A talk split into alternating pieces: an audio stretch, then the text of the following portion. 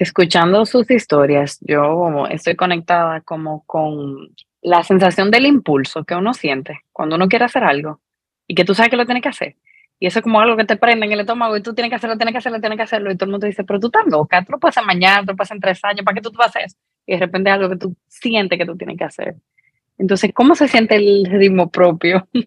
o lo que realmente es como que tuyo para ti.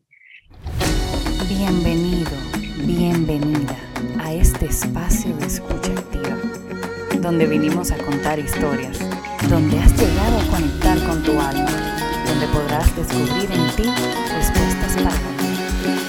Gracias por ser parte del Corazonando Podcast.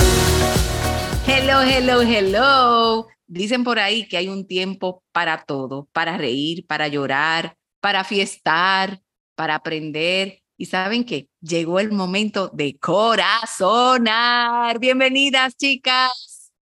Hello, bienvenidos todos. Así mismo, llegó el momento de corazonar. Y, y uno de mis momentos favoritos, la verdad, que, que ya tenemos tanto tiempo haciéndolo y sigue siendo, ¿verdad? Ese momento como hasta necesario eh, para, para mí y para nosotras se siente así, se siente como un momento esperado y un momento incluso hasta buscado intencionalmente. Entonces, como sintiéndome que definitivamente hay tiempo para todo, pero también hasta tiempo para buscarlo y, y saber que eso es necesario para uno. Entonces, sintiéndome bien eh, feliz de, de poner siempre uno la intención de volverse a juntar y de volver a hacer eh, esto que, que, que nos cae tan bien y que le cae bien a todo el mundo y que queremos compartirlo con los demás. Así que por ahí vamos, por ahí vamos. ¿Y tú, Pri?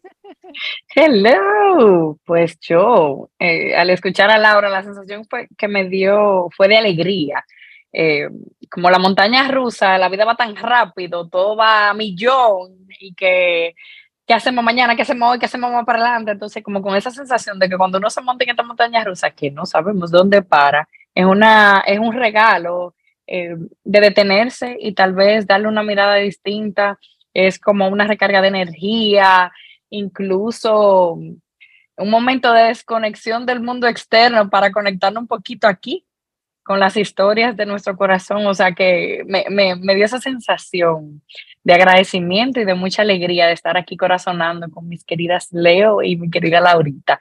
Muy, muy feliz. Eso iba yo a contar, Pri, que para mí, entre otras cosas, estos momentos de corazoneo eh, son como una excusa perfecta para desconectarme de todo. Eh, y ojalá y tú que nos escuchas puedas también ejercitar esta práctica de que cuando eliges corazonar, no haces otra cosa nada más que estar presente para ti, para tus historias, para las nuestras y para esas resonancias que siento que surgen de manera más profunda cuando estamos simplemente escuchándonos. Así que bienvenidos seamos todos a este Corazonando. Y hoy estamos aquí para responder a una pregunta muy curiosa, evocando historias que tienen que ver con momentos donde podamos darnos cuenta que estábamos muy conectados con ese ritmo, eh, con eso que la vida nos pedía que, que hiciéramos o con ese lugar donde la vida nos pedía que estuviéramos o lo opuesto, momentos donde quizás eh, nos aventamos a vivir cosas que no necesariamente van con lo que era el ritmo propio. De eso se trata este corazón.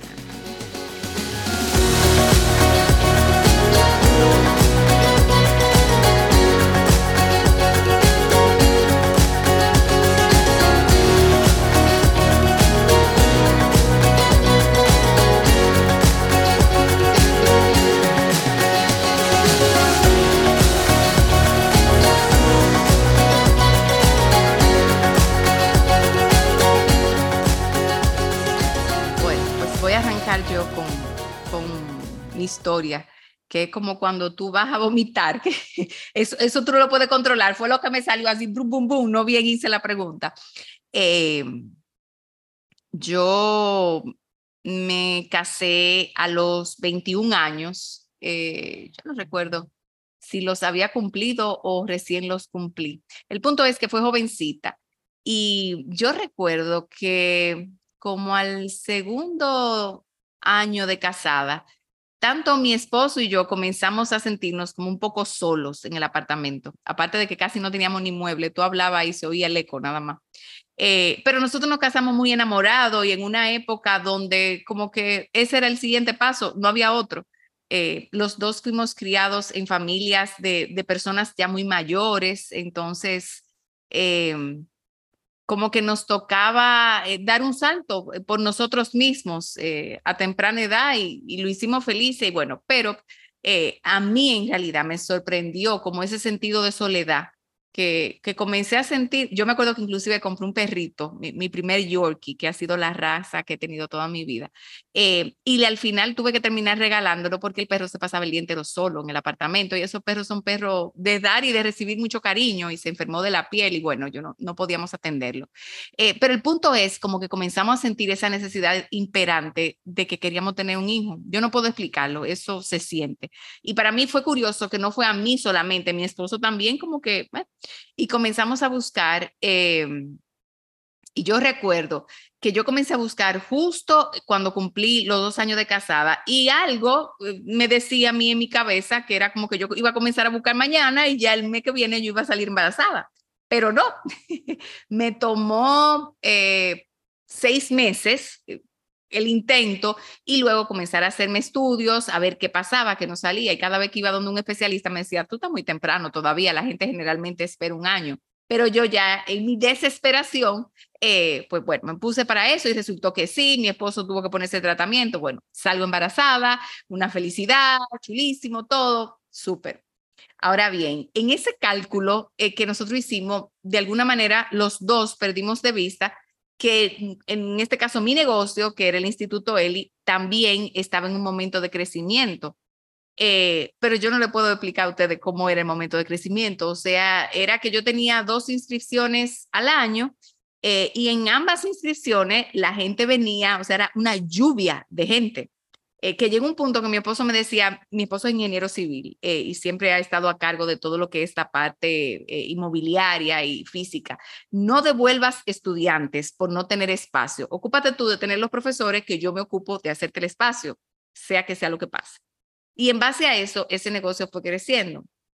Bueno, para no hacer el cuento largo, eh, yo alquilé una primera casa que tenía como cuatro aulas y me mudé a la segunda que, que compré, ya esa sí fue comprada, que tenía como seis u ocho, eh, en un febrero, ya en ese febrero yo estaba embarazada y tenía que tener por lo menos algunos 250 estudiantes. Y ese verano eh, yo contraté la persona que me ayudó, que fue que me comenzó a ayudar con la parte de la coordinación.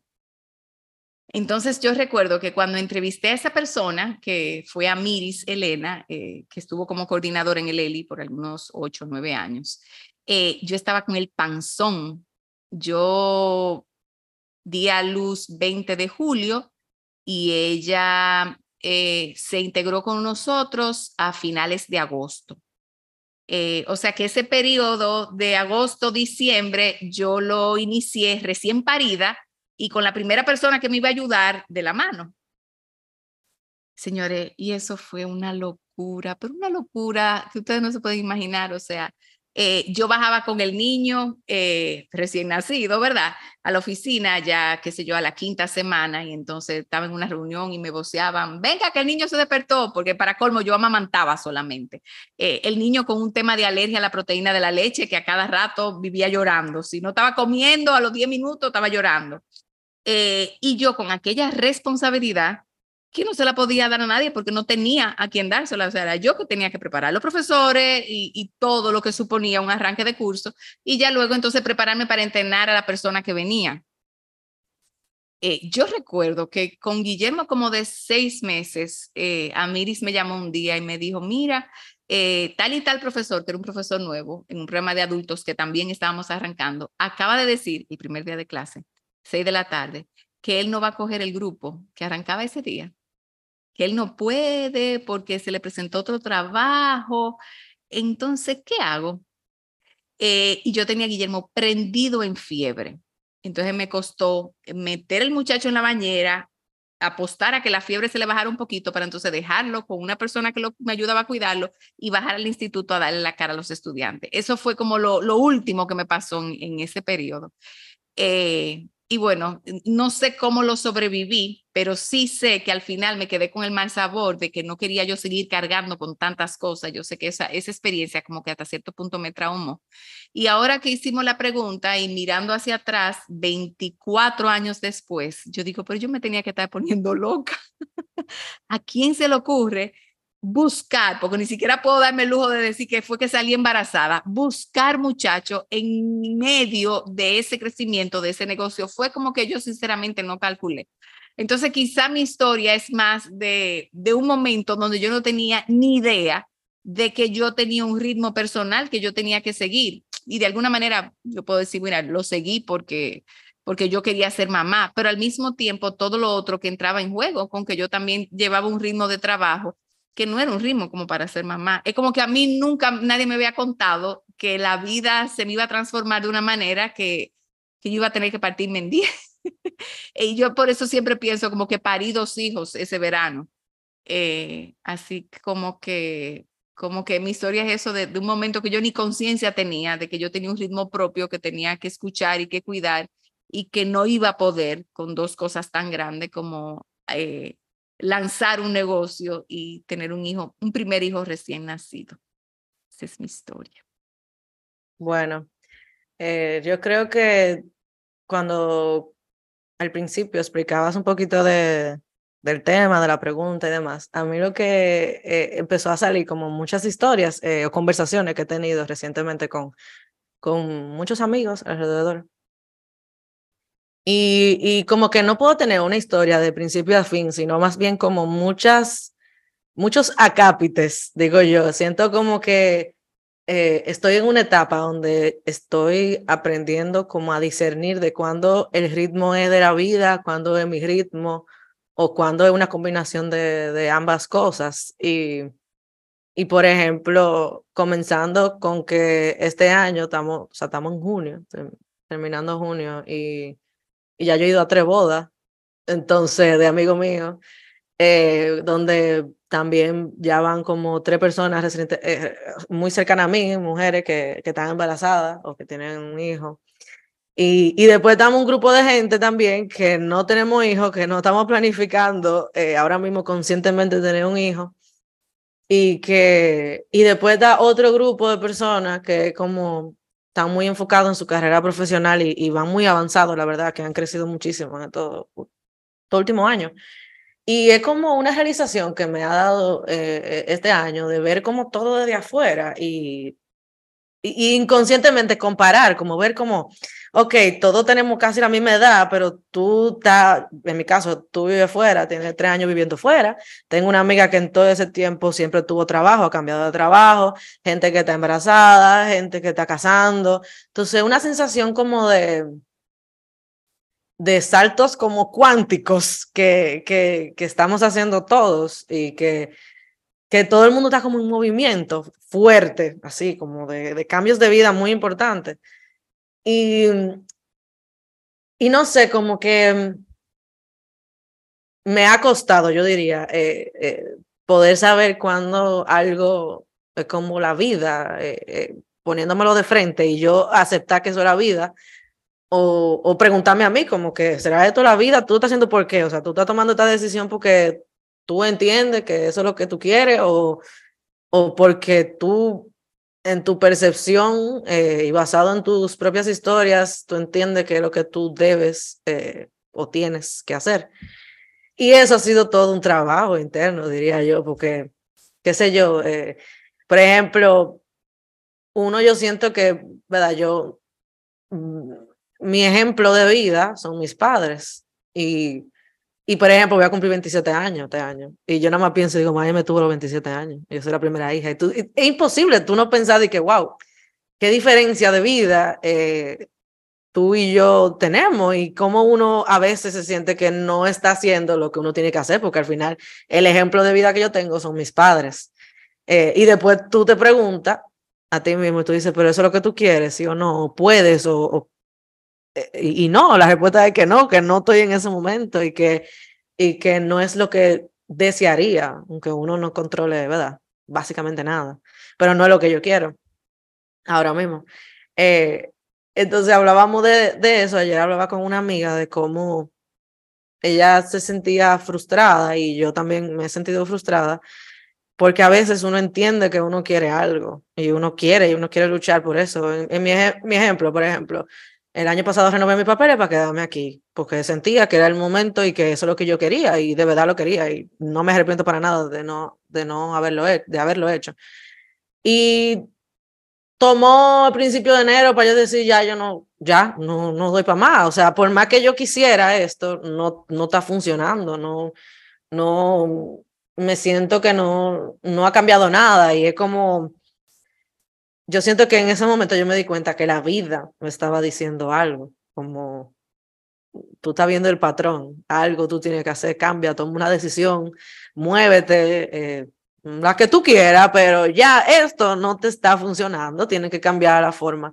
Entonces eso como que me enseñó mucho a ver que a veces, por más que tú entiendas que, que que es tu ritmo, a veces la vida te dice, no, no, espérate, espérate, eh, este es, este es tu ritmo. Y por más que yo quiera eh, tener un trabajo, ser independiente, eh, estar casada, saber qué va a pasar con mi relación, saber qué va a pasar con mi vida, no es el momento.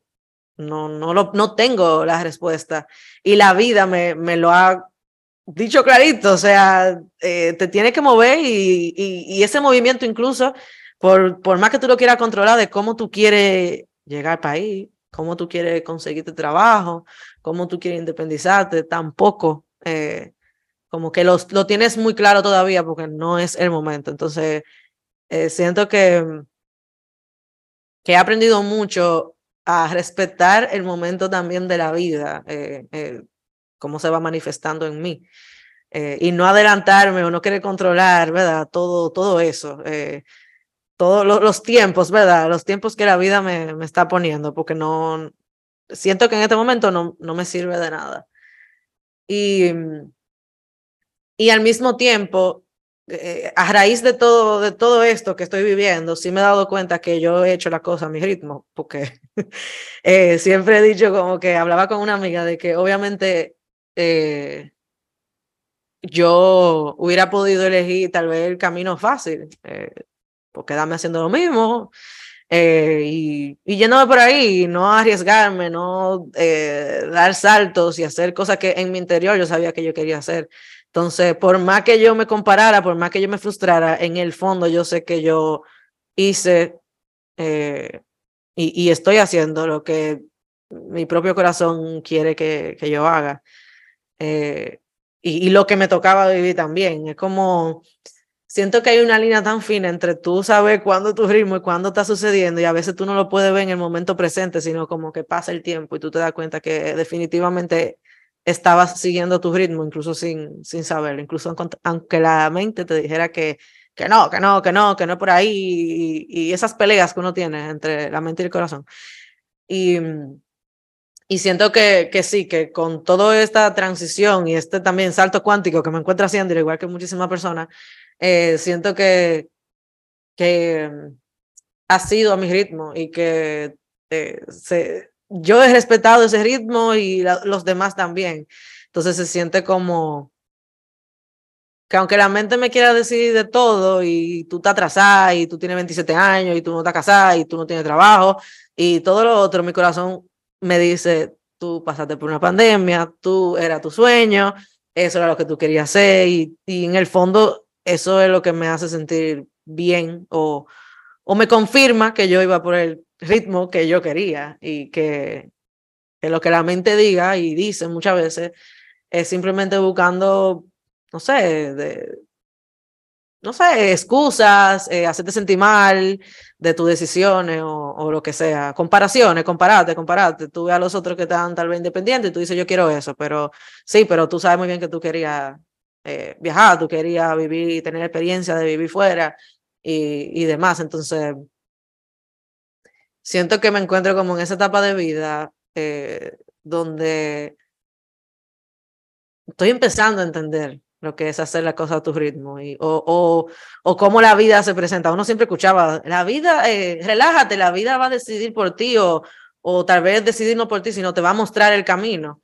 Y uno, o sea, por Dios, ¿qué, ¿qué, sabe uno? Uno no entiende. Hasta que tú sabes la vida real, que tú dices, ah, ya, entendí lo que siempre dicen de, que la vida por, va haciendo que tú tomes decisiones y te va acercando hacia lo que tú quieres.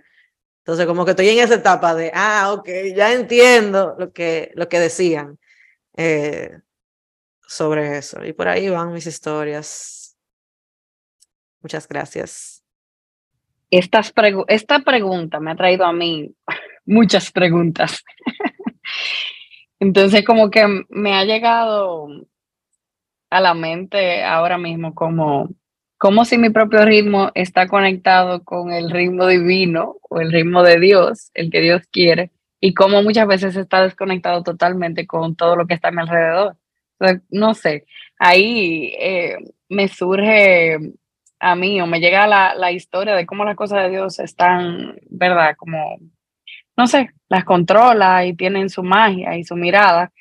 Y recuerdo que el mismo año que que me casé eh, ese mismo año, ya Ángel y yo habíamos contemplado hace un tiempo que, pues, que queríamos, ¿verdad?, tener hijos y, y que ya estaba en, la posibilidad de mirar esa parte. Y pues decidimos, eh, me puse, vamos a decir, como que modo salud y eh, solté, ¿verdad?, la parte de, de, cuidado para tener hijos y estaba prácticamente sin tomar pastillas, sin nada. Y ese mismo año, pues a mí eh, prácticamente dos meses después de yo haber eh, soltado la pastilla y, eso, me diagnosticaron el tumor. Prácticamente yo tenía dos meses sin pastilla ni nada. Y recuerdo que la doctora lo primero que me dijo, no, ahora mismo tú no puedes ni salir, o sea, ni seña de eso, porque eh, había un momento de incertidumbre, no se sabía lo que iba a pasar y bueno, para ahora lo más importante era que yo estuviera en salud. ¿verdad? Porque también para crear una vida, pues tú necesitas estar en salud. Y eso fue un cambio porque no se sabía qué iba a pasar más adelante.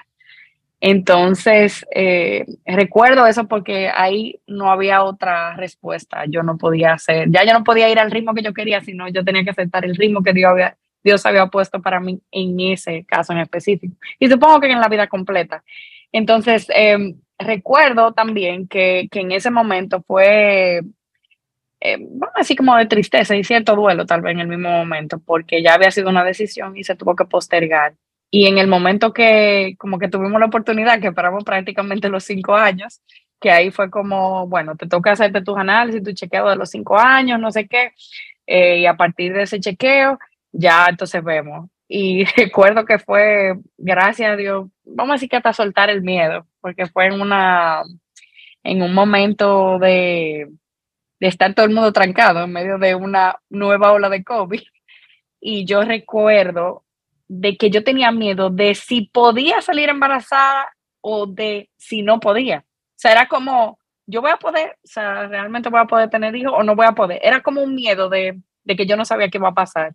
Y yo creo que en ese momento que yo reconocí ese miedo, también, eh, pues prácticamente yo creo que al mes yo salí embarazada de Mila y todo en su tiempo, en el tiempo de Dios. Eh, recuerdo que, que la pregunta que me hacían, eh, la gente, yo creo que mucha gente pensó que yo no podía tener hijos nunca, y la gente pensó que era que yo lo estuve buscando por mucho tiempo, nadie supo como, porque lógicamente ya eso es parte de la misma historia, como nadie supo que yo tenía como que esperar por el mismo proceso hormonal del cuerpo, eh, que gracias a Dios yo tuve la dicha de no tener ningún tema como para, para tener hijos, eh, o sea, y gracias a Dios no he tenido ningún problema, pero era como, como una sensación de cómo mucha gente cree que porque ya tú te casaste, ya tú tienes que hacer la cosa así, porque tú no lo haces de una vez, entonces empieza la, la, duda eh, o el cuestionamiento, ¿y cuándo que vienen los muchachos aquí que es tan, tan común?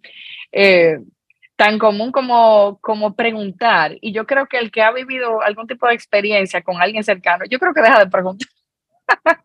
ya no le preguntan más, porque muchas veces tiene que ver con decisiones personales, decisiones de momento, decisiones de lo que te toca a ti vivir, eh, por la situación que sea o las circunstancias que sean. pero yo sé que e, esa, esa misma historia me hizo reconocer a mí que muchas veces los ritmos eh, que yo me quiero imponer no son lo que están, sino lo que, lo que la vida me pone. Y ahora mismo, em, no sé por qué estoy muy conectada con, con eso que, que, que, hablamos del ritmo, porque ayer eh, escuché un podcast, eh, un episodio cortito de Maider, eh, recuérdame ahorita el nombre, se me olvidó el nombre de ella, Maider, de la Escuela de Copywriting. Maider Tomacena. Maider Tomacena. Ella mandó un correo y por casualidad como que me lo abrí el correo y ella manda este episodio y dice como, como el episodio más personal que ella ha comentado. Ella es una persona que tiene 10 años eh, con su marca y prácticamente expuesta totalmente al Internet y es el episodio como más personal que ella ha grabado. Y lo escuché.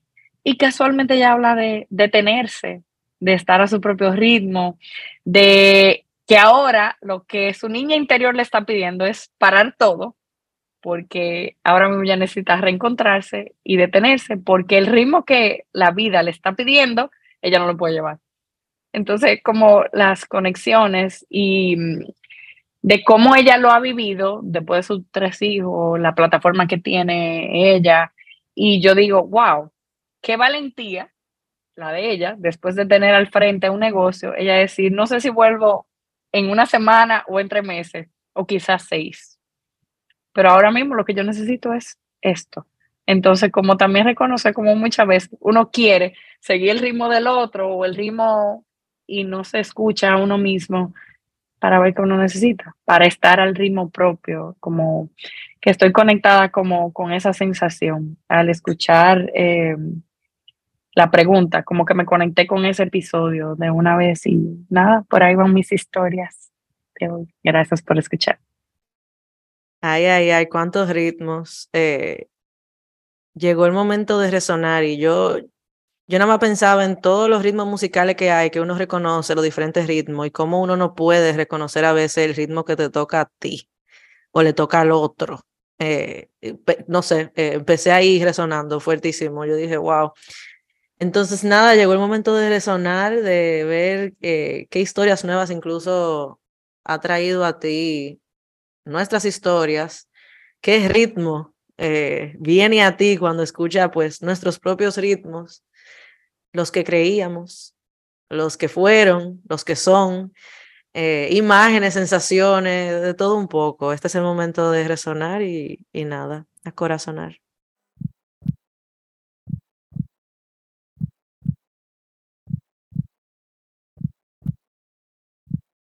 Bueno, pues a propósito de, esa conciencia de, del ritmo de la vida y eh, escuchando en, esas preguntas de Priscila como esa paradoja y hasta cierto punto dualidad entre el ritmo que la vida me presenta y el ritmo que yo creo que, que quiero llevar, ¿verdad? Em, no sé por qué recordé eh, en una ocasión, una amiga me invitó a que hiciéramos una clase de salsa.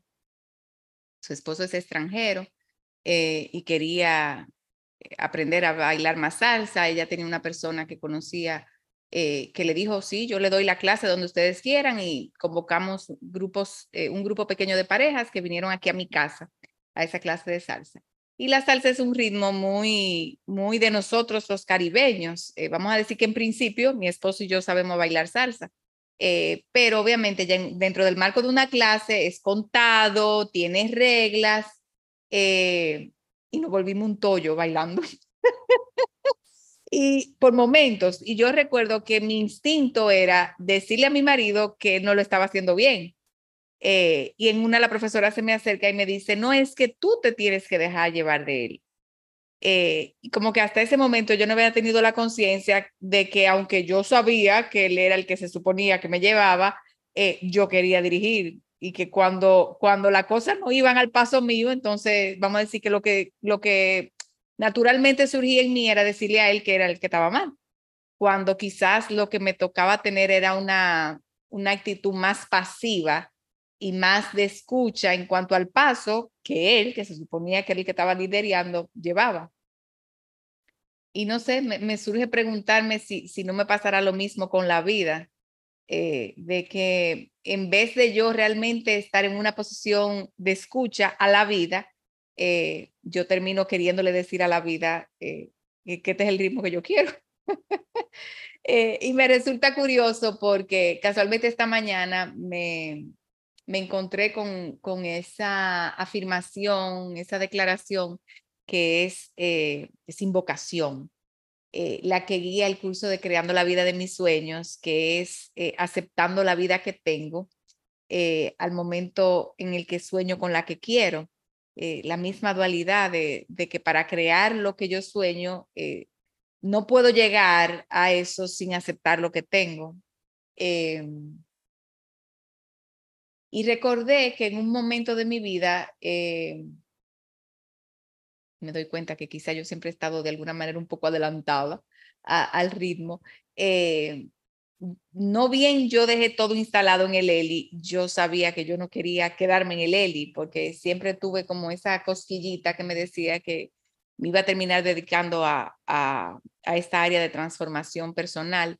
Eh, y yo recuerdo que en una cita con mi terapeuta de esa época, eh, vamos a decir que quizá lo que ella concluyó diciéndome era que tenía que tener paciencia, eh, que aunque yo lo veía todo muy claro, no era en ese justo momento. Y, en mi indignación yo le terminé respondiendo, pues entonces eso va a ser como a los 40 que yo voy a terminar, eh, como pudiendo estar lista para arrancar con, con una nueva etapa.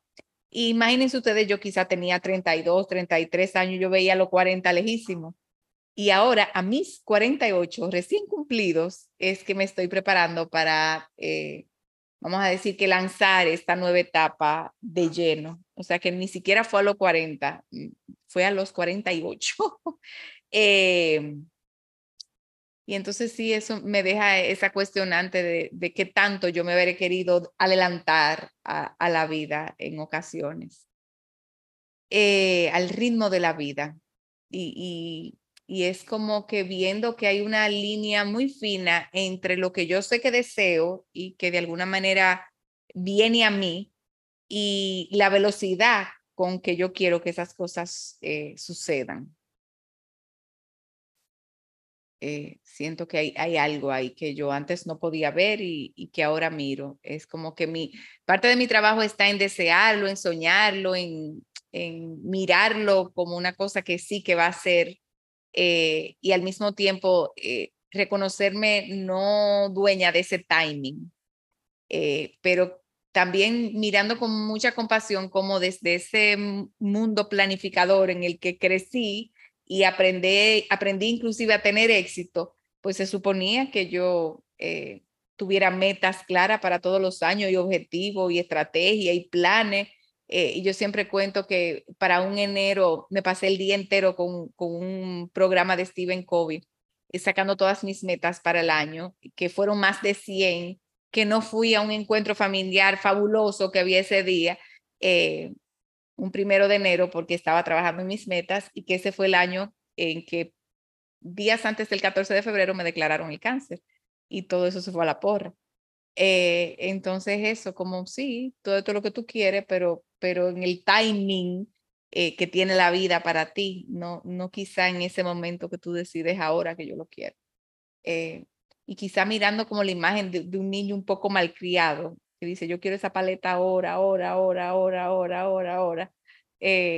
cuando el papá le dice, oye, tú te vas a acostar, no es hora de paleta, entonces, mm, no sé por qué resonando con eso también y sintiendo y escuchando mi propia historia y, mirando la juventud de Laura, mucha compasión por esa casi muchachita, eh, jovencita, un 24 añitos nada más, que estaba dándolo todo en tarima.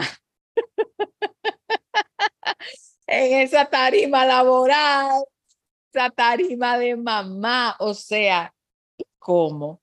Eh, y cómo con lo que la vida te presenta cada día, tú no puedes otra cosa que no sea darlo todo en tarima, pero es como, sí, y hoy, ya mis 48, yo sé que se trata también de yo escucharme y de yo mirar con qué, con qué tanto puedo y quiero, eh, qué tanto es saludable para mí. Me tuve que enfermar de cáncer también para darme cuenta de que, de que me tocaba estar pendiente de mi ritmo. Eh, y entonces como preguntándome, ¿cuándo yo me convertí en adulta? ¿Cuándo yo asumí esa responsabilidad de, tomar mis propias decisiones, de, cuidarme, de, estar pendiente de mi salud, de lo que el cuerpo me decía? Eh, yo creo que me tomó eh, muchas lágrimas y ese, susto con el cáncer. Eh, todas esas cosas para finalmente aprenderlo. Eh, como eso. Por ahí, por ahí van mis resonancias. Gracias, gracias. Yo eh, escuchaba sus historias y solamente como que resonaba en mí cómo uno tiene que ser tan humilde para aceptar el ritmo de la vida de uno. Es como que siento que la mente, la mayoría de las veces, pues su único trabajo, el cerebro hace muy bien su trabajo y es maquinar absolutamente todo. Entonces, lo que tú estás haciendo hoy, mañana es lo que vamos a hacer mañana y pasado y en cinco años y cuáles son las metas tuyas en, en diez años. Entonces, yo siento que tienes que tener tanta humildad diariamente para aceptar el ritmo de tu vida, que eso como que encojona a la, a la mente, porque es como que, ah, la mente te dice, ah, mírala a ella, tranqui, pues, mija, hay que trabajar, hay que trabajar, hay que moverse, hay que tener el plan de mañana y de 2024 y 2025.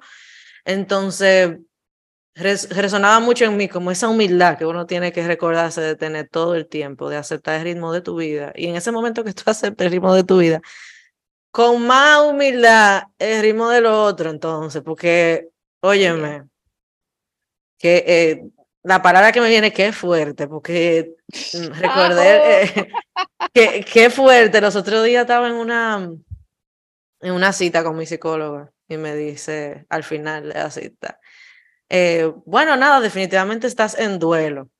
Y yo, ¿en, duelo? ¿Qué? ¿What? ¿Cómo así? Yo creo que ya he vivido ese duelo ya eh, hace un tiempo de que yo me iba. Así que tú sabías que el duelo es así mismo como la vida, el vuelve, tiene su propio ritmo y demás. Y yo me quedo así como que, ah, ok, pues nada, estoy en duelo. Entonces yo le, yo le decía que, que es impresionante como mi mente, como ya yo sé que me voy, yo quiero ir a Copenhague, yo quiero ir a visitar todos los sitios que yo pueda. Eh, yo quiero ir a todos los sitios de Valencia porque ah, es la última vez, pero mi cuerpo, yo no, no quiero hacer nada en verdad, o sea, no tengo mucho, no tengo deseo de hacer toda esa energía, no tengo la energía para hacer todo eso que mi mente me dice, que mi mente me dice, tú tienes que hacerlo porque tú te vas, tú no sabes cuando tú vuelves, eh, todo eso. Entonces, con, con ella, eh, yo le digo, ¿qué yo, ¿qué yo voy a hacer entonces? O sea, ¿qué, qué hago? O sea, que ella me dijo, descansar. Y yo, ¿qué? ¿Cómo que descansar? Eh, y efectivamente, ella me dijo, lo único que tú puedes hacer es descansar, porque ¿qué tú puedes hacer? Si tú me estás diciendo que no tienes ganas de hacer eso, tú tienes que escucharte, tú tienes que vivir tu, tu proceso. Tal vez los últimos tres días te da ganas con hacer toda la otra cosa y pues se fue así. Pero, y, y yo así, o sea, en ese momento yo dije descansar, la mente de una vez, ¿cómo que descansar? Pero ahora que yo estoy planificando todo, yo quiero llegar a parar y ella dije, eso es lo único que tú puedes hacer ahora mismo. Y yo así, ah, ok. Pues nada, descansar será. Y, y bueno, eso básicamente después entendí que era como aceptar que eso es lo que yo estaba sintiendo y que, oye, me hay que rendirse a lo que uno siente.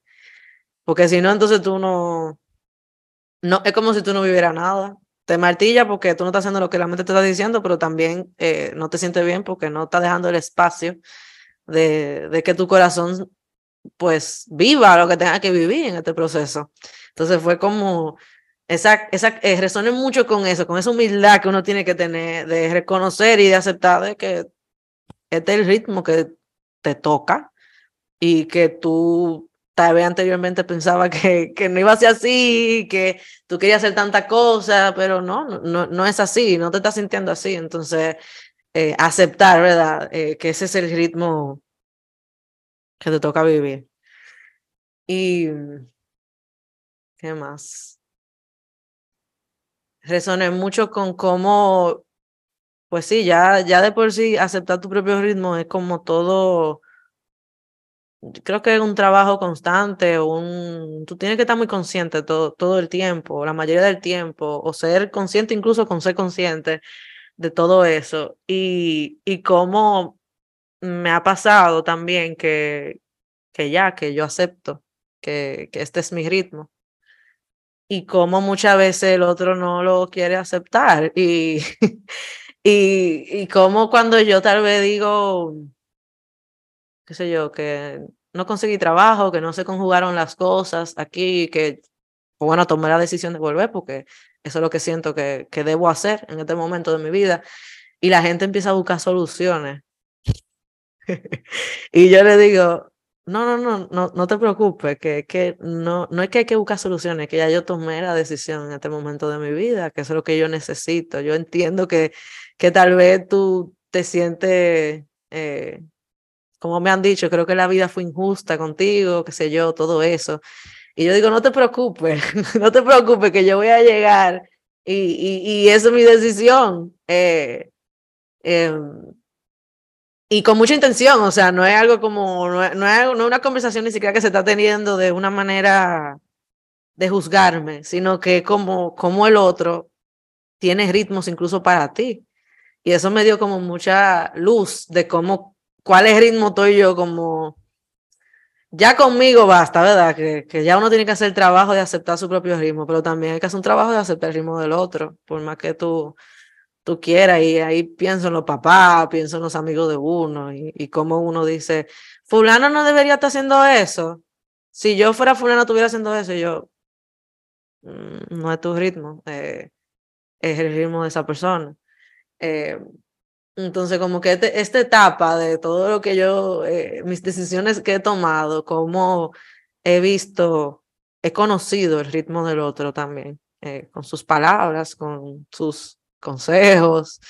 Eh, siento que en esos momentos he conocido más del ritmo del otro que de mi, del mío propio. Eh, como a veces tú tal vez te sientes también con tu ritmo, que tú quieres incluso como invadir el ritmo del otro y, y, y, llevarlo. Si tú estás en el ritmo de salsa, tú quieres que baile la misma salsa que tú, tal vez esa persona tiene que bailar son o tal vez no tiene que bailar, tal vez ni sabe. Eh, entonces como resonando mucho con, con, con eso últimamente, de cómo definitivamente cada quien tiene su ritmo y a veces tú ni sabes qué ritmo es.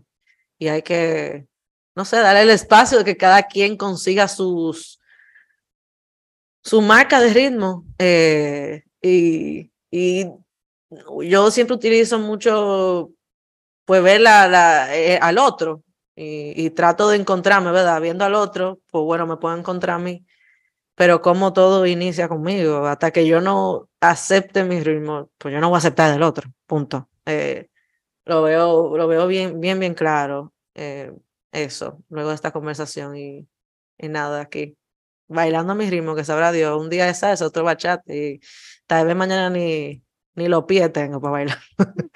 eh, pero ahí vamos, gracias.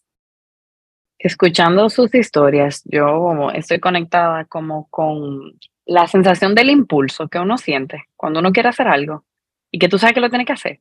Y eso es como algo que te prende en el estómago y tú tienes que hacerlo, tienes que hacerlo, tienes que hacerlo. Y todo el mundo dice, pero tú estás loca, tú lo puedes hacer mañana, tú lo puedes hacer en tres años, ¿para qué tú, tú haces eso? Y de repente es algo que tú sientes que tú tienes que hacer.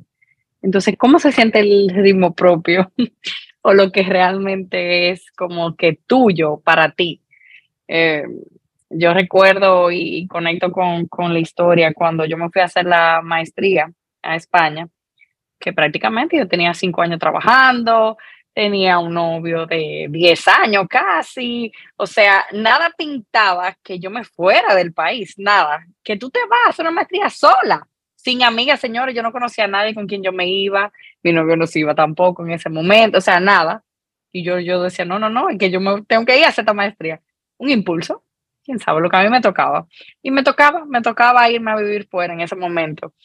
Y mm, conecto con esa sensación porque podemos ver y, por ejemplo, qué sé yo, Leo habló ahorita de a sus 48 años, ¿verdad? Estar relanzando, porque ella no está arrancando, ella está relanzando y lo está relanzando de otra manera. Eh, o vamos a decir como de una manera, lo voy a poner orgánica y, y de una manera más estructurada, diríamos, en buen dominicano, pero es otro formato y ella lo vive ahora a sus 48 años y cómo nosotros vemos a nuestros amigos, algunos que tienen negocio propio, otros que tienen apartamento. Yo tengo una amiga que tiene 10 años con un negocio y de repente tal vez ahora que yo tengo, ay, mira, tal vez se me ocurra la idea de negocio. Entonces, muchas veces nosotros etiquetamos y marcamos el ritmo del otro, como bien mencionó Laura, pero ¿qué ha sentido esa persona internamente? ¿Qué impulso lo ha movido? ¿Para qué se fuera su momento? El momento en que Leo conectó y dijo, no, que yo tengo una, una sensación de que yo quiero tener un hijo, por ejemplo.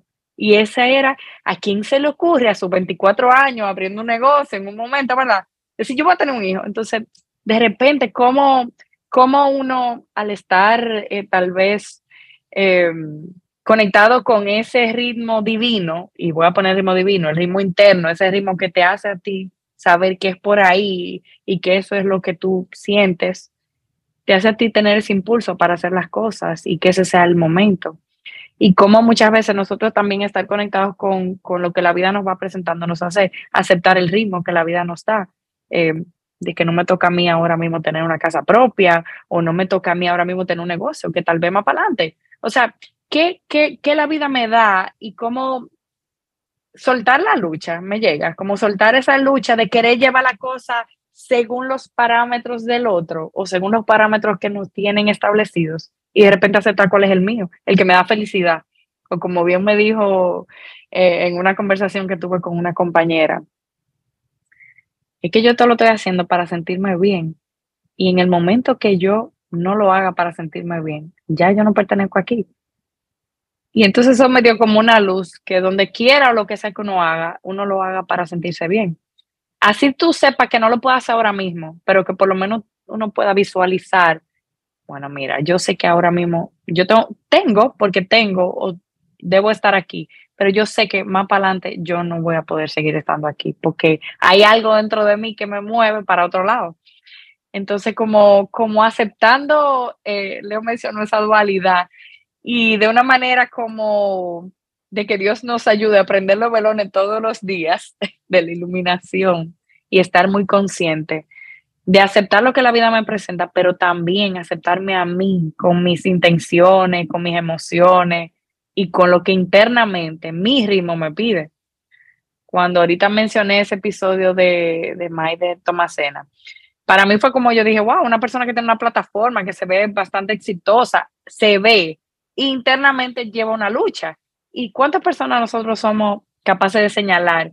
Y si, ¿por qué esa persona no hace tal cosa? ¿Y qué lucha interna llevará esa persona?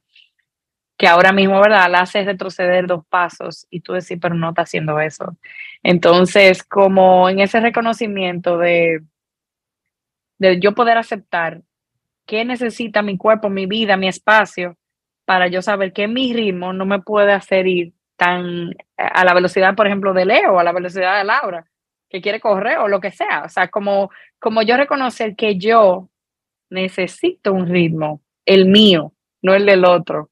Y también saber que el otro con el que yo estoy al lado tenemos que ver cómo nos vamos a acompañar. Por ahí va mi resonancia. Estoy como en, una, en un nivel de sensación ahora mismo, como entre el impulso y mm, ese reconocimiento. Eh, Laura mencionó ahorita humildad y yo diría que también pedir cierta intercepción divina para, para poder aceptar eh, ese ritmo que la vida nos presenta y el que mi cuerpo, mi alma me pide. Gracias por escuchar. Resonando 2.0 por aquí. eh, pues yo no sé por qué a mí me entró como una ola de, de gratitud por el cuerpo y cómo el cuerpo de alguna manera le pone un techo a uno. Cuando quizás, porque por eso de que Laura dijo, mira, en mi mente yo quiero ir a Copenhague, yo quiero visitar todos los sitios que no he llegado a ir aquí en Valencia, pero el cuerpo me dice, ay, estate tranquila que yo estoy cansada. No, yo no me quiero ni mover. Entonces, gracias Señor que el cuerpo habla también en este diálogo. Eh, y yo reconozco que muchas veces, eh, no que yo no lo escucho el cuerpo, es como que mm, me pierdo en, en cómo él me está ayudando. Eso. Eh, y y mirando esa historia que conté eh, y como, como que me faltó o qué puedo aprender, eh, yo creo hoy, eh, vienen a, a, casa unas personas a tomar un taller con mi querida Mari Carmen Hernando, que está inspirada, entre otras cosas, en Alicia, en el País de las Maravillas y el muchismo. Yo nunca había escuchado esa palabra.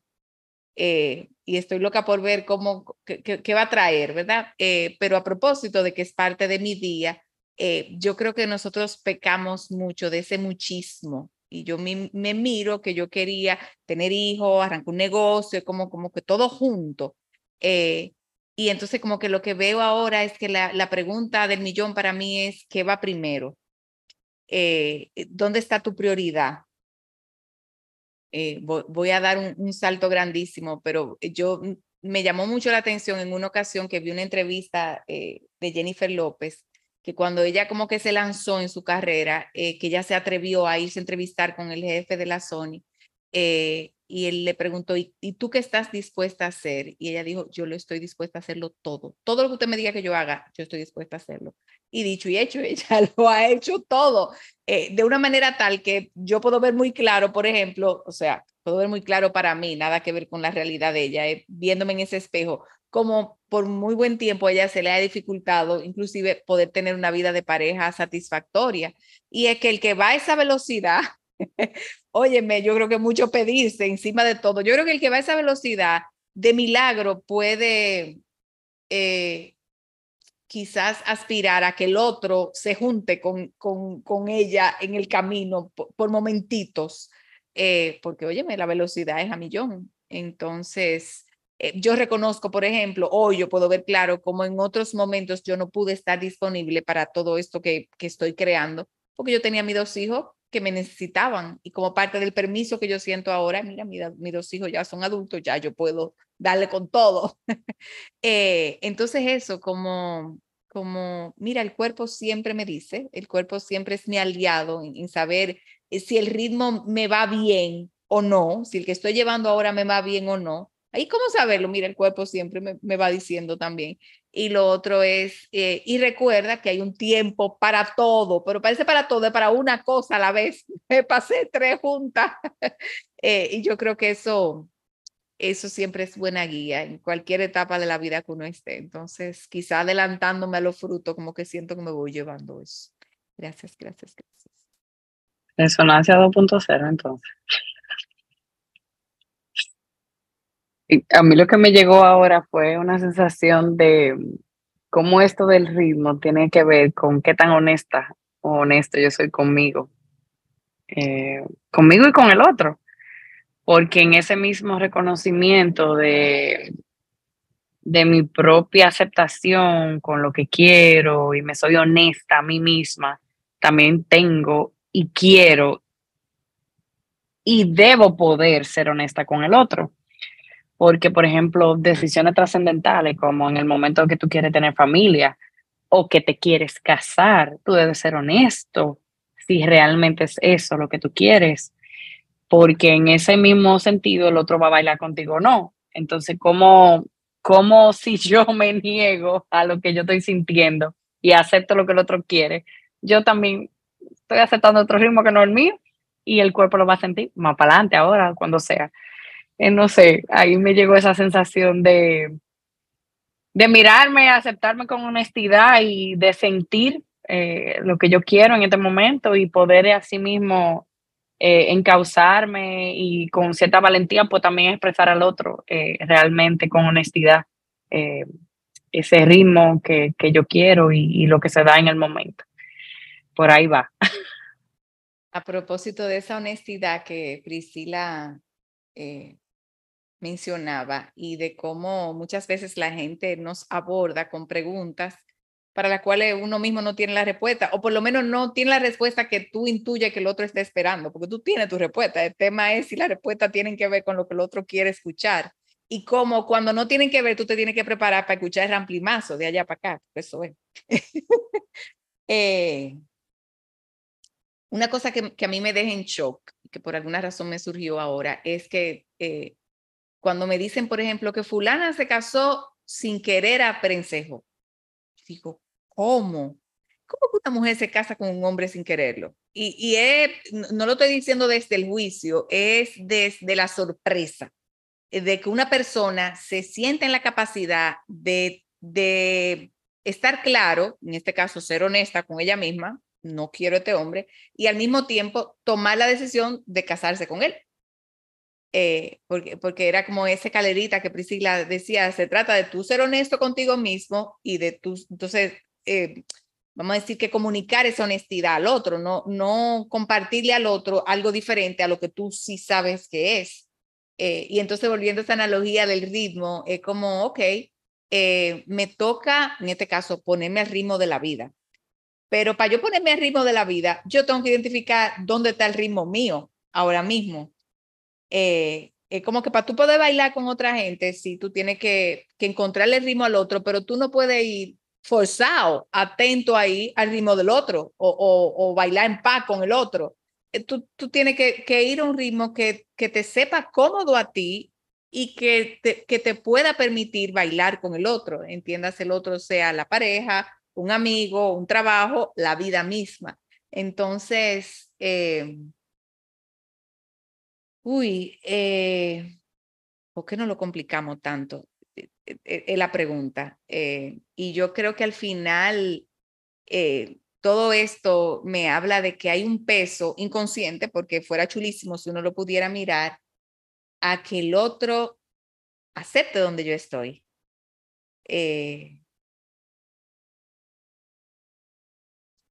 Y muchas creencias que, te dicen a ti, por ejemplo, en mi, caso y con mi historia, la creencia era que un, un negocio creciendo no se para.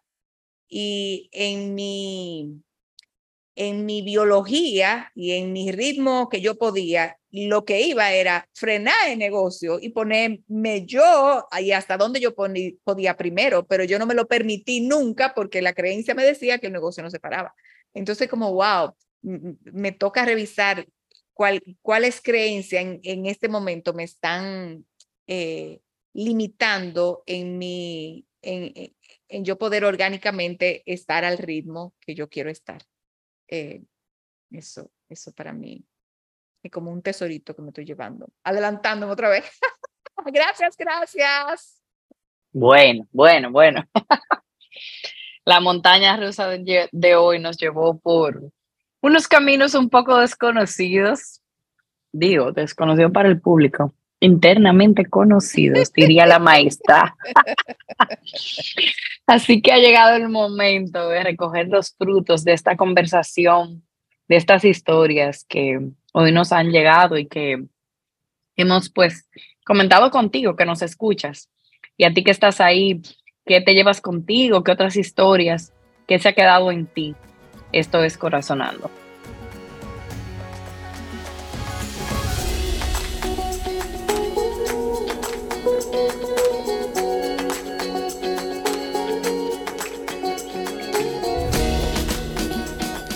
Bueno, pues eh, yo me llevo como la realización de que a mí me encanta ver la gente que sabe bailar tantos ritmos y, y en el ámbito como de la música, del baile en sí, eso me parece magnífico, incluso asombroso. Diría yo, como una gente, una persona, eh, puede bailar perfectamente bachata, puede bailar perfectamente salsa, reggaetón, vaya lo que sea, hip hop, de todo. Y como muchas veces yo no, no lo veo eso muy divertido cuando me pasa a mí, cuando estoy viviendo muchos ritmos, o cuando yo veo al otro bailando ritmos diferentes. Y, y me toca a mí como como dice Leo, bajar la cabeza y darme cuenta de que qué aburrido sería si uno viviera en el mismito ritmo todo el tiempo. Y si todo el mundo también, por uno querer eh, que el otro se una al mismo ritmo que tú, qué aburrido, señores, que todo el mundo vaya a lo mismo. O sea, yo creo que eso es lo chulo también de la, de la vida y me doy cuenta como yo estoy viviendo una etapa y tú estás viviendo la otra y podemos compartir eso y, bailar, eh, que cada quien baile su ritmo y vernos. Ver que tú bailas bachata muy bien ahora mismo y ver que tú bailas vale muy chulo. Y el otro tal vez que no está ni bailando, está tranquilo ahí sentado en el mueble. Eh, creo que eso, eso me llevo de cómo yo puedo disfrutar incluso de observar los distintos ritmos al mío y cómo cuando eh, me inviten a bailar un ritmo igual que el otro, pues yo estar consciente de eso y, aceptarlo de verdad porque, bueno, porque quiero bailar ese ritmo nuevo. Eh, o también dame cuenta si no lo quiero, si no lo quiero bailar, que todavía no estamos en, ese nivel. estamos en el nivel uno de salsa. no puedo bailar el dos todavía. Eh, entonces, nada, eso, eso me llevo bien claro. Gracias. Bueno, yo, yo me llevo un listín de cosas, déjame ver cómo las abrevio. Eh, la realización de que yo vengo de una cultura eh, que te dice que cuando vas a bailar el hombre lleva a la mujer y que eso no, no se trata del baile nada más. Eh, como muchas veces inconscientemente me, me he sorprendido esperando que mi pareja me marque el paso. y junto con eso, como muchas veces uno inconscientemente usa al otro como excusa para no atreverte a ser lo suficientemente honesta y humilde con eso que tu corazón te está diciendo que es lo que va. Eh, entonces yo creo que yo me lo llevo todo. gracias, gracias, gracias. Pues yo me llevo, al igual que ustedes, prácticamente todo, porque wow, ¿cómo resumir? Imposible pero una cierta realización de que esta vida es solo una y es mía, en mi caso mía solita, y con ese sentido de aceptación y de intención de ponerle honestidad al mil por ciento de que es mi ritmo, no el que el otro quiere, ni el que la vida o la sociedad te impone. Pero con esa misma honestidad también aceptar que el otro tiene su ritmo. Yo no tengo por qué señalarlo si está haciendo algo o no, que yo entiendo, supongo, que no debería o que debería estar haciendo. Entonces me voy como con esa, esa sensación de, buscar dentro de mí eh, cómo yo puedo seguir siendo honesta conmigo y cómo yo puedo seguir aceptando el ritmo y lo que yo internamente quiero a mi ritmo, no porque me lo están pidiendo, sino por lo que yo estoy sintiendo que me voy, me voy llenita. Gracias por el regalo de sus historias y por escuchar. Nada más que agregar, solo que esperamos que tú también conectes con tus historias y resonancias y que nos cuentes por las redes, por el correo, por el canal que sea. Amamos poder resonar contigo. Chicas, todos, hasta un próximo corazonando. Adiós, bye bye. Adiós, adiós. Nos vemos una próxima. Muchísimas gracias por llegar hasta aquí. Si quieres saber más de nosotras, síguenos en arroba viviendo desde el corazón. Si quieres contarnos una historia, proponer una historia, proponer un tema, seguir resonando, puedes siempre escribirnos a nuestro nuevo correo